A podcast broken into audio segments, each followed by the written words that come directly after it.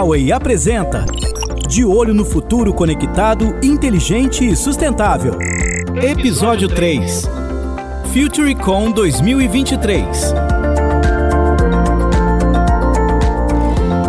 Olá, eu sou Fernanda Faustino e começa agora mais um episódio da série De Olho no Futuro Conectado, Inteligente e Sustentável. Hoje vamos falar sobre tendências, inovações e lançamento de tecnologias que já estão no processo de transformação digital do Brasil e que chegam para melhorar ainda mais o nosso mercado. E para me acompanhar nesse episódio, eu convido Carlos Roseiro, diretor de negócios da Huawei. Bem-vindo, Carlos. Muito obrigado pelo convite. É sempre um grande prazer discutir estes temas, ainda para mais depois deste evento chamado FutureCon, onde foi possível ter toda essa oportunidade de discutir os temas. Então a gente aqui vai fazer um recap, digamos, dos temas que foram debatidos, então é sempre muito interessante fazê-lo. Para a gente começar esse super bate-papo, a cada mês são divulgados diversos eventos de inovação e tecnologia, sempre com palestras e debates com grandes nomes do mercado, trocas de experiência e networking. Agora, entre os dias 3 e 5 de outubro, aconteceu em São Paulo o maior evento de telecomunicações, TI e internet do Brasil e da América Latina, o FutureCon 2023, que contou com mais de 30 mil visitantes, 800 palestrantes e 200 horas de conteúdo. Olha só quanta coisa, né? Carlos, qual é a importância de uma empresa de tecnologia estar presente nesse tipo de evento?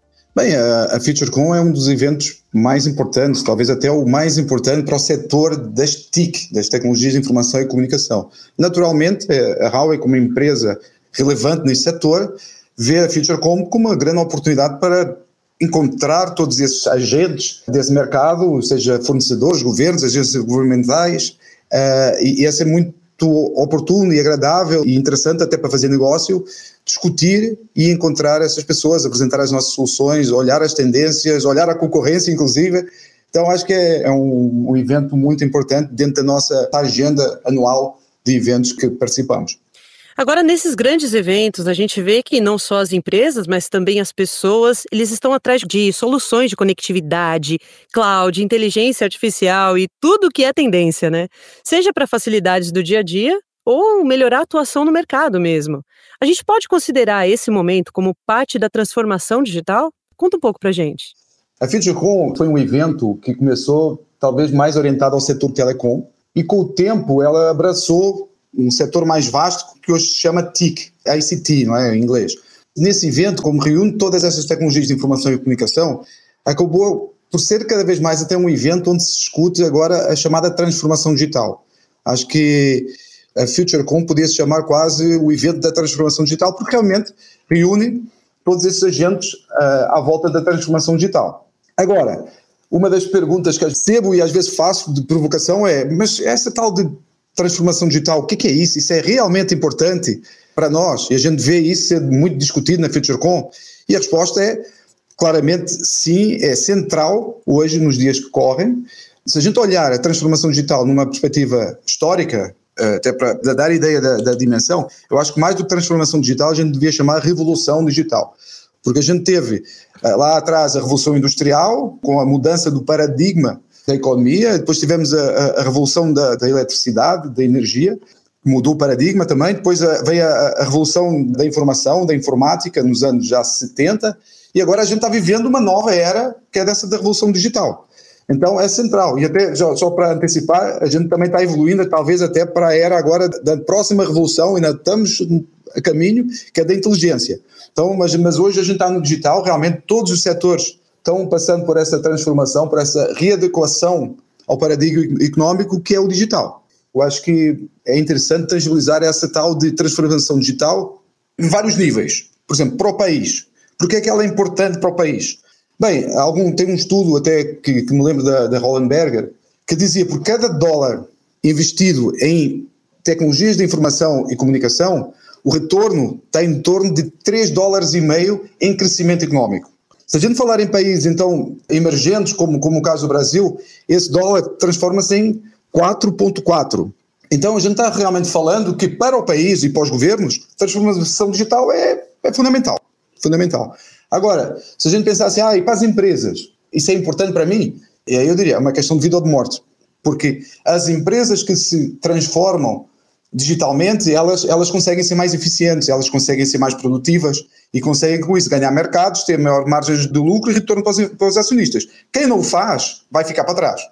Então temos nível de governo, temos nível de indústria, de empresas, não é?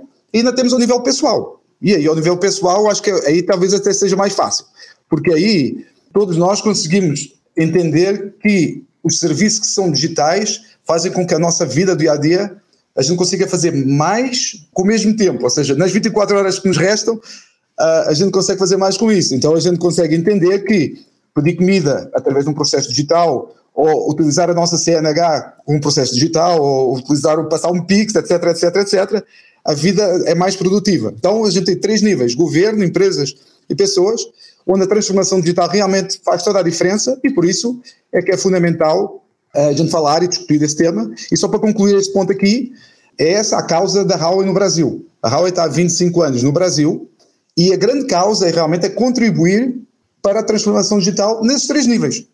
E a gente participa dessa transformação digital, a gente tem quatro grandes unidades de negócio, que são a primeira grande unidade de negócio, o nosso core business, as soluções para as operadoras. Depois, desde 2011, a gente também fornece soluções de TIC para as empresas não telco. E nos últimos tempos, a gente também tem o Huawei Cloud, com soluções de nuvem. E finalmente, o Digital Power, muito relacionado à energia solar, que a gente chama Digital Power porque é o tipo de energia que a gente vislumbra para a transformação digital. Então, essas são as nossas quatro grandes unidades de negócio que a gente teve a oportunidade de apresentar na FutureCon. E, e é isso, e a gente tenta contribuir o mais possível para a transformação digital do Brasil, e é isso que temos vindo a fazer nos últimos 25 anos. Só é, reiterando aqui, né? Você comentou de TIC. TIC é tecnologia da informação e comunicação. E, e outra coisa que você estava falando aqui, né? Você falou da transformação digital pela qual a gente está passando, é, e esse momento é um momento crucial com inteligência artificial, né?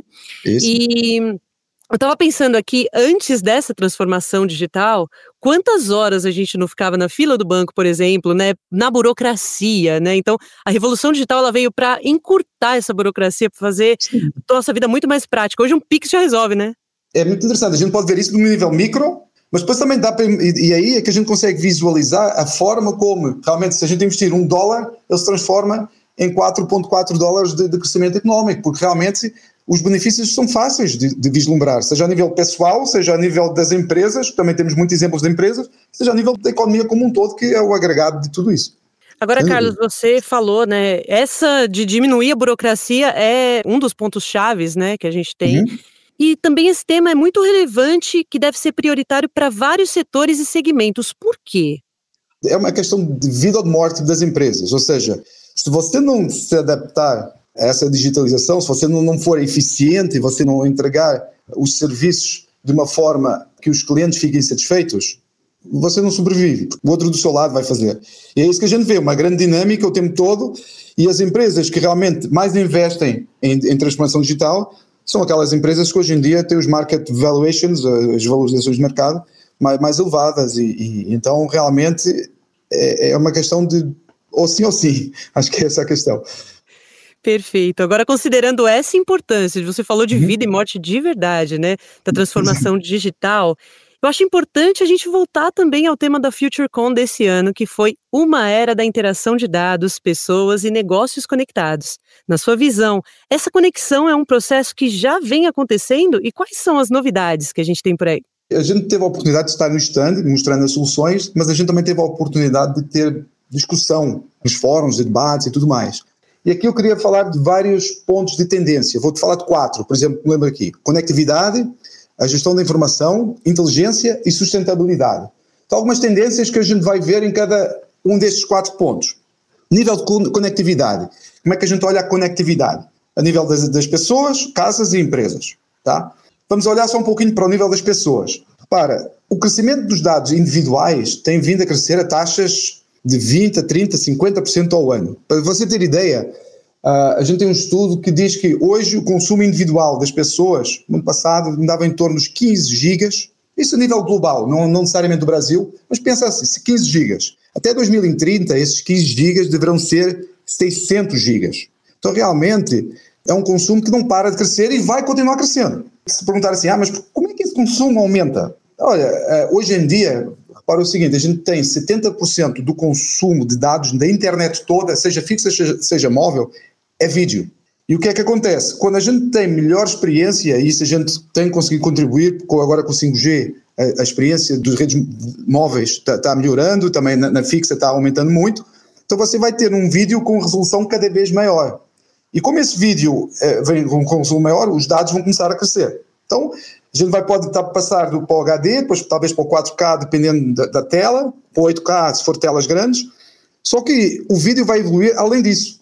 Ou seja, além da resolução, a gente já vê tendências de vídeo em 360, onde eu consigo manipular, eu com o meu dedo na tela, eu vejo a perspectiva em 360, por exemplo, de um estádio de futebol. Essa é uma tendência. A outra tendência é o 3D, que está vindo aí. Então o vídeo vai vir sem óculos, atenção, 3D sem óculos. Eu olhar para uma tela e ver o objeto ou o filme sair da tela sem óculos. Essa é outra tendência que a gente está vendo. E claro, realidade aumentada, realidade virtual, realidade mista, que a gente começa a ouvir falar cada vez mais. Então são tudo tendências muito fortes que vão fazer com que o consumo de dados individual atinja aqueles 600 gigas que eu estava falando lá em 2030.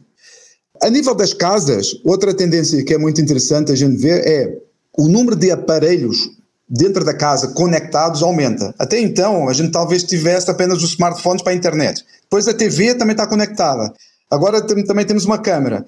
Daqui a pouco a geladeira. E assim vai. Então, a perspectiva é que até 2030 a gente venha a ter mais de 25 aparelhos conectados por casa. Isso faz com que o requisito de casa conectada não seja apenas uma internet de 100 mega na minha sala. Eu preciso ter internet em toda a casa e tudo mais. E mais, e mais do que isso um terço das pessoas, de acordo com o nosso estudo, já utiliza a casa como home office. Então, uma casa não é apenas um centro de entretenimento, uma casa passa a ser também um centro de produção, de produtividade. E isso faz com Acaba que. Acaba sendo uma estação de trabalho mesmo, né? Trabalho, literalmente. O de internet para casa não seja, não possa ser algo talvez como era antes. Então, como tendência, repara, a gente já tem mais de 100 milhões de, de clientes no mundo com planos de 1 giga, com internet em casa acima de 1 giga. No Brasil, cerca de 1,5% hoje dos brasileiros que têm internet de banda larga já têm internet de 1 giga ou superior.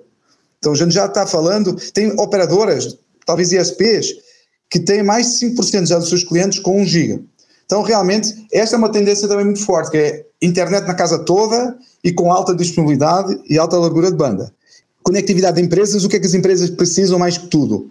Confiabilidade e segurança nas suas redes. Então a empresa, mais que tudo, precisa disso. Então, é, essa é uma tendência também muito forte. A internet para a empresa não pode ser o que a gente chama de best effort.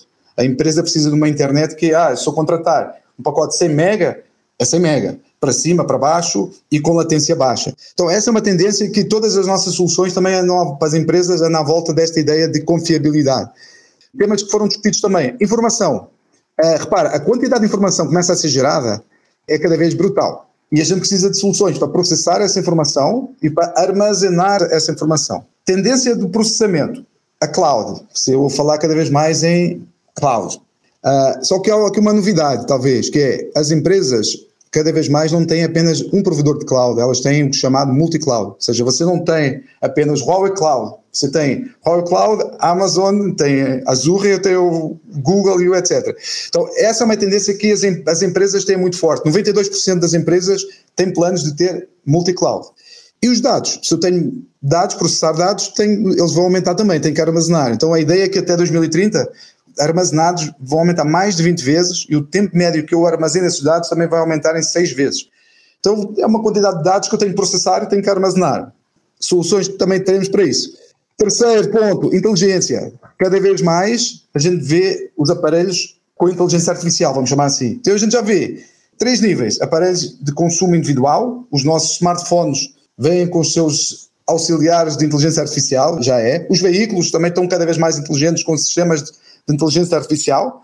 As casas também e as empresas, então, estão utilizando cada vez mais a inteligência artificial para isso. Então essa é uma tendência muito forte e então, só para concluir, o quarto grande tema de discussão, a gente está falando de sustentabilidade energética. Então, hoje, uh, aqui a gente acha que o nosso setor, a Huawei e o setor em particular, ou em geral, uh, pode contribuir bastante para a redução da pegada de carbono no mundo. Ou seja, a gente hoje tem cerca de 25% de energias consideradas limpas, na produção global de energia no mundo, a ideia é que se atinja 90%. E como setor, essa é um dos, dos nossos vetores de, estratégicos, é fornecer soluções com, com eficiência energética maior e com energias renováveis, nomeadamente solar. Só para dar um exemplo aqui para concluir estas tendências de discussão.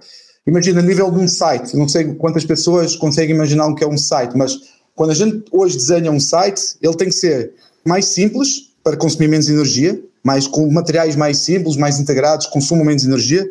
Ele tem que ter energia renovável sendo alimentado e ele tem que ter uma inteligência que faça com que o site possa ser, por exemplo, desligado quando ninguém está usando.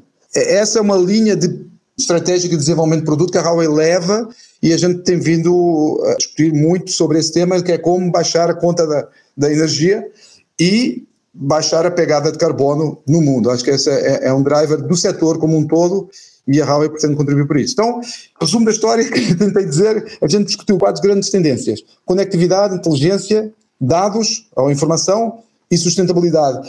E dentro dessa discussão a gente apresentou uma série de dados, tendências, mas esta é a ideia. Nossa, quanta coisa que você falou de tendência que me deixou aqui, assim, literalmente de queixo caído. Quando você falou, eu gostaria muito de ter perguntado isso, então vou perguntar agora, que os usuários eles passam de 15 eh, gigas, né, para 600 gigas. E, e, esse suporte todo, como é que funciona para a Huawei? Para ela dar esse suporte todo para os usuários, para essa tendência assim gigantesca que, que hum. você falou que vai ser, né, daqui para frente. É, não, sem dúvida. Então, o que é que a Huawei faz? A Huawei, bem, investe massivamente em pesquisa e desenvolvimento, é a base da, da, atuação da Huawei a nível global é investir mais do que 20% da sua receita em pesquisa e desenvolvimento. Para você ter ideia, das empresas que investiram em pesquisa e desenvolvimento no mundo, a, a Huawei foi a segunda que mais investiu em pesquisa e desenvolvimento. Mas à frente muitas outras empresas muito conhecidas. Então, realmente, investimento massivo em pesquisa e desenvolvimento para trazer soluções que também sejam inovadoras e que atendam todas estas tendências que a gente acabou falando. Aí, se você me perguntar alguns exemplos, a nível de rede móvel, eh, eh, eu não sei o quanto é claro para as pessoas, mas se você olhar no topo dos prédios, você vê umas antenas. Estão sendo colocadas as antenas 5G. Só que agora, já na, na FeatureCon, a gente apresentou uma nova antena, que é uma antena 5G também, a gente chama-lhe Meta AU. Meta por quê? Porque ela vai além do tamanho tradicional, ela é um pouquinho mais extensa, ela tem mais, a gente chama dípolos, e com essa antena eu consigo aumentar a cobertura em cerca de 32% de alcance. Esta antena é completamente inovadora, ganhou até um prémio lá em Barcelona, no MWC de Barcelona, mas só para dizer que é um produto único, realmente inovador, que dá maior cobertura e uh, faz com que a experiência dentro das casas também do 5G seja melhor. Então a gente consegue aumentar a velocidade média em cerca de 30% e com, tendo mais velocidade, mais, mais cobertura, a gente consegue aumentar o tráfego das operadoras. Então, esse é um dos exemplos para dar resposta aos clientes que vão consumir 600 gigas. Essa é um pouco essa é a ideia. Então, a gente precisa continuamente melhorar as soluções para as operadoras conseguirem dar resposta para toda essa demanda de tráfego que vem por aí. E nessa linha de raciocínio, repara o seguinte: eu falei da casa conectada também, falei que uh, a gente precisa de uma de, de, tem home office, a gente precisa de uma conexão estável em todos os cômodos da casa. Então, como inovação também que a Huawei apresentou na FeatureCon, a gente estava apresentando uma, uma, tecnologia chamada de FTTR, é Fiber to the Home. Ou seja, toda a nossa internet fibra, ela tem esse padrão chamado FTTH.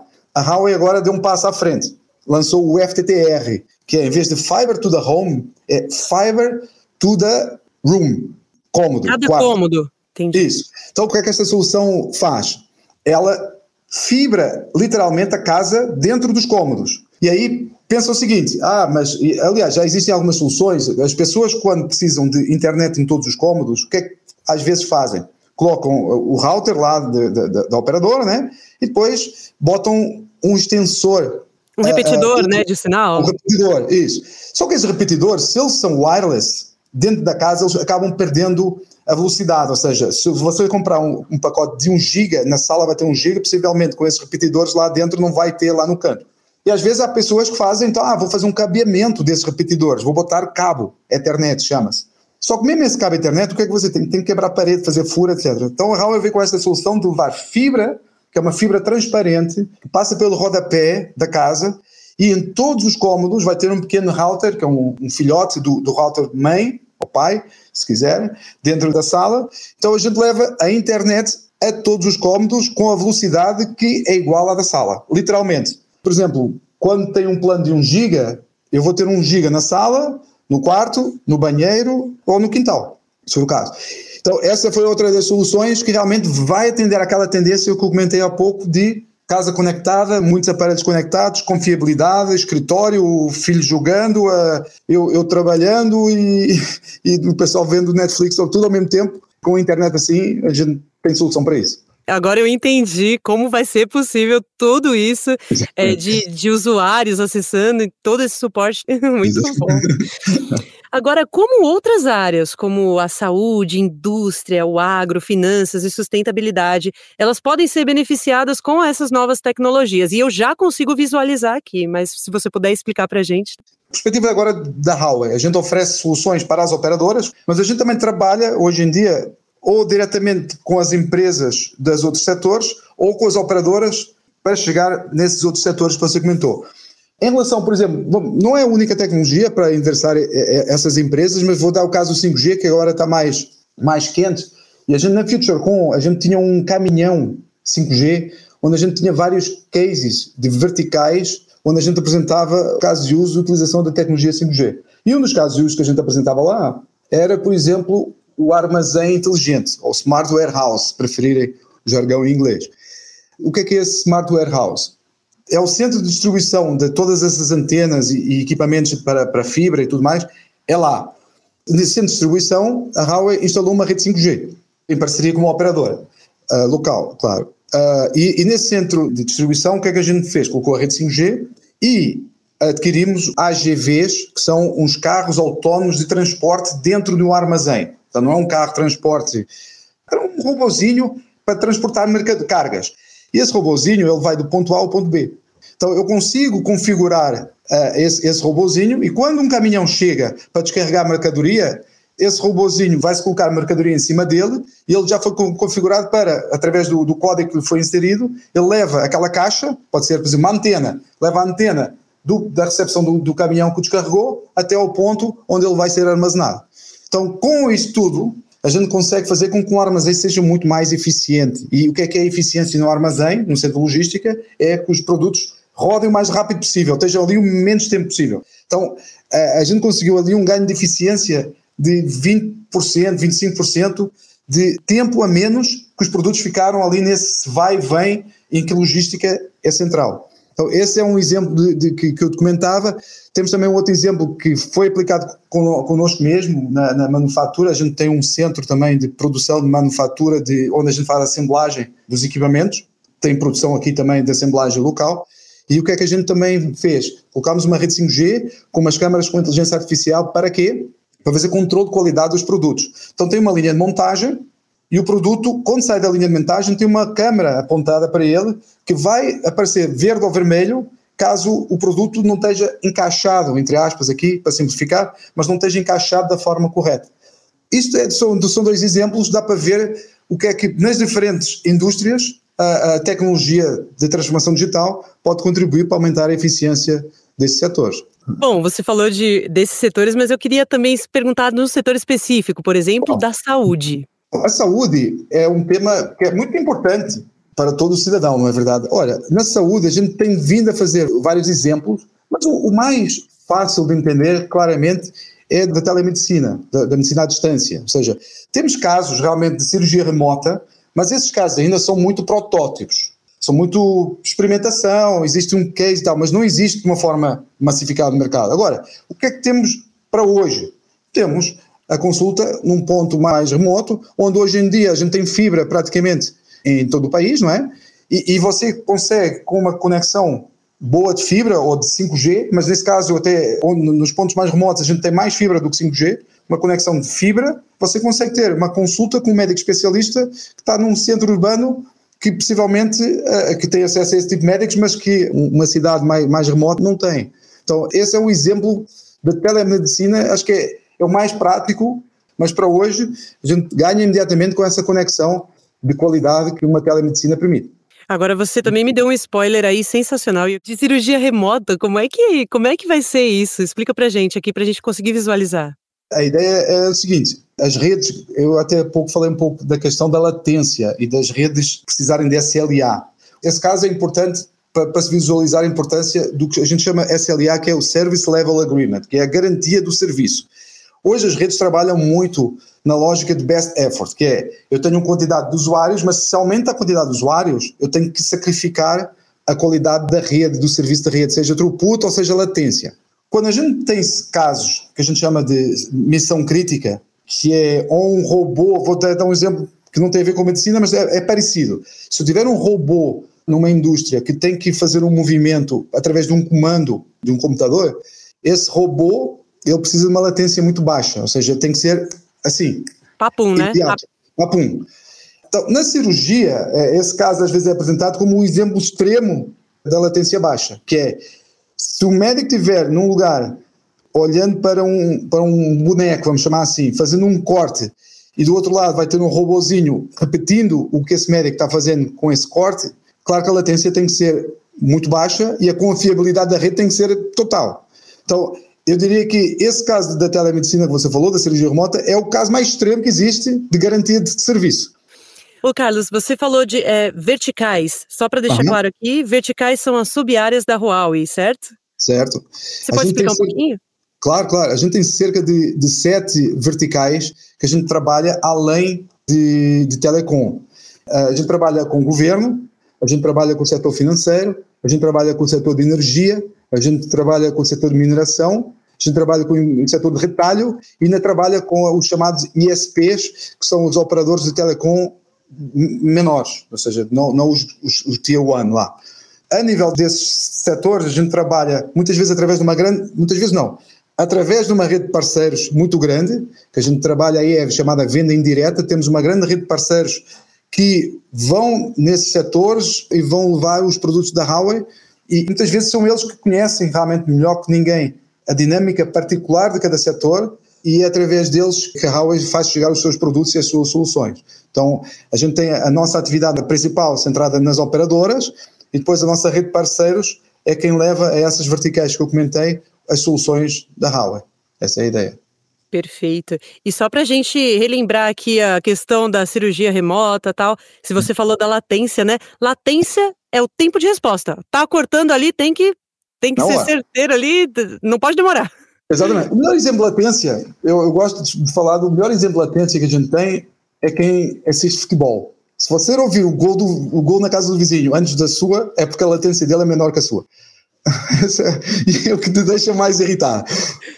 Com certeza. Gritou gol, você tem que ter, tem que ter visto o gol, né? É, exato, senão a latência dela é menor. Então esse é um caso de latência até que a gente discute bastante uh, como diminuir essa latência, tem outras particularidades diferentes da cirurgia, mas, mas é, é um caso de latência sim, uh, que é muito relevante. Com certeza. Agora, Carlos, como é que o Brasil ele se destaca à frente do mercado internacional quando o assunto é transformação digital? É, é bom ponto. Olha, eu diria que a gente está ficando bem na foto. Tem uma questão, né? A gente tem umas limitações estruturais como país uh, que ficam aquém das economias mais avançadas. Mas a nível de TIC, acho que a gente tem vindo a recuperar bastante e com isso vou dar o exemplo, por exemplo, do caso da, do 5G. Uh, a gente neste momento tem, tem, cerca de um ano de 5G. Na Europa, China e Coreia já foi lançada há 4 anos, 5 anos. E para você ter ideia, hoje a gente já tem, nas, na, onde a gente tem 5G, 10 a 20% dos usuários dessas cidades onde tem cobertura 5G já têm aparelhos 5G. Ora, 20% foi o que demorou lá fora a chegar em 3 anos. A gente já passou os 10. Então a gente já começou realmente muito bem na questão do 5G. Acho que a gente tem. Claro que todo mundo gostaria de ter 5G em todas as cidades do Brasil no, no dia zero do lançamento do 5G, mas não, as coisas não funcionam assim, é um processo mas realmente a gente vai indo, estamos evoluindo bastante, a gente está evoluindo também a nível das redes fixas. Hoje a gente tem 64% das casas conectadas com fibra, ou com fibra ou com tecnologia de banda larga fixa. Uh, então a gente está com uma capilaridade também de internet fixa muito boa. já ao nível quase dos países mais desenvolvidos. Então, quando a gente tem conectividade, a gente já está meio caminho andado para que a transformação digital aconteça, porque é fundamental.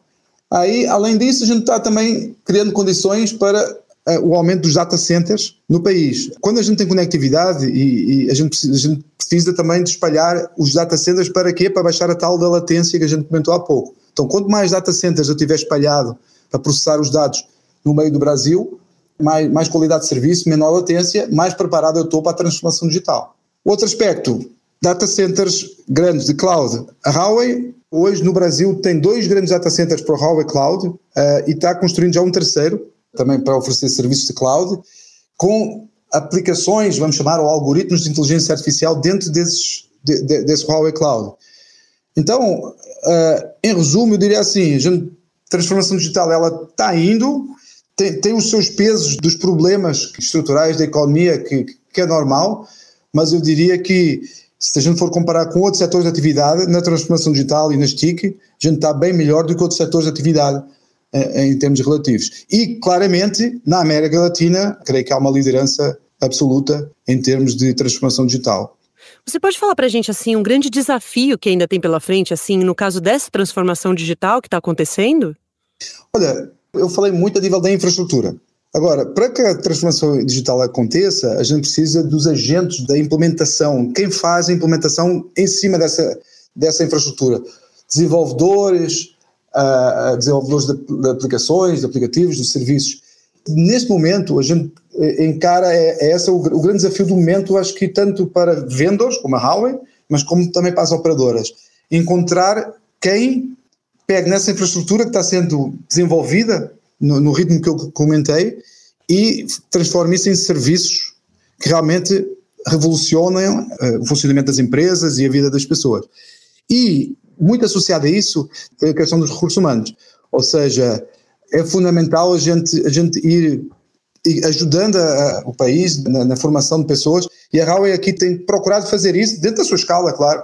Não, não se vai resolver isso de uma vez só, mas como os recursos humanos são um, um fator muito relevante. As empresas se queixam, entre aspas, que não existem pessoas formadas na, na, nessas tecnologias de, de, informação e comunicação. A Huawei tem, tem vindo a, a contribuir com, com, treinamentos, a gente tem mais de 1.500 certificados eh, digitais já emitidos em tecnologias de inteligência artificial, cloud, 5G, são mais de 10 mil pessoas que foram certificadas, 200 universidades são parceiras da Huawei Academy, então realmente recursos humanos, obviamente, é um ponto a ser endereçado, claramente. A gente tenta contribuir para, para isso e o ecossistema como um todo que, que precisa de ser desenvolvido, mas acho que também acho que o Brasil tem todas as condições para avançar, temos a infraestrutura começando a, a expandir mais. Estou bastante otimista em relação a esta transformação digital vir cada vez mais acelerada aqui no Brasil. Nossa, perfeito. E a gente está chegando ao final de mais um episódio da série De Olho no Futuro Conectado, Inteligente e Sustentável. Eu quero agradecer demais Carlos Roseiro, diretor de negócios da Huawei, pela participação e esclarecimentos. Carlos, você quer falar mais alguma coisa aqui para o nosso público? Não, só, só agradecer mesmo a oportunidade e, e, e também a oportunidade de, de, falar um pouco sobre a Huawei, porque às vezes é, é uma empresa que não é tão conhecida, tem um nome estranho até de pronunciar, Uh, mas a Huawei já está há 25 anos no Brasil uh, e, e, é uma empresa que está presente praticamente, ela chega a 95% da população brasileira sem que as pessoas saibam. Então é uma grande oportunidade poder contribuir aqui para esclarecer um pouco, para fazer para se conhecer mais sobre essa empresa que está presente neste processo de transformação digital há já 25 anos e que a gente espera continuar por muitos outros 25 anos pela frente. Com certeza. Fique ligado para mais episódios da nossa série, onde continuaremos a explorar as tendências e inovações que moldam o nosso futuro. E não se esqueça de conferir os episódios anteriores para descobrir ainda mais insights e histórias inspiradoras. Até a próxima! De olho no futuro sustentável, inteligente e conectado. Uma iniciativa Huawei. 25 anos transformando o Brasil e mirando um futuro conectado, inteligente e sustentável.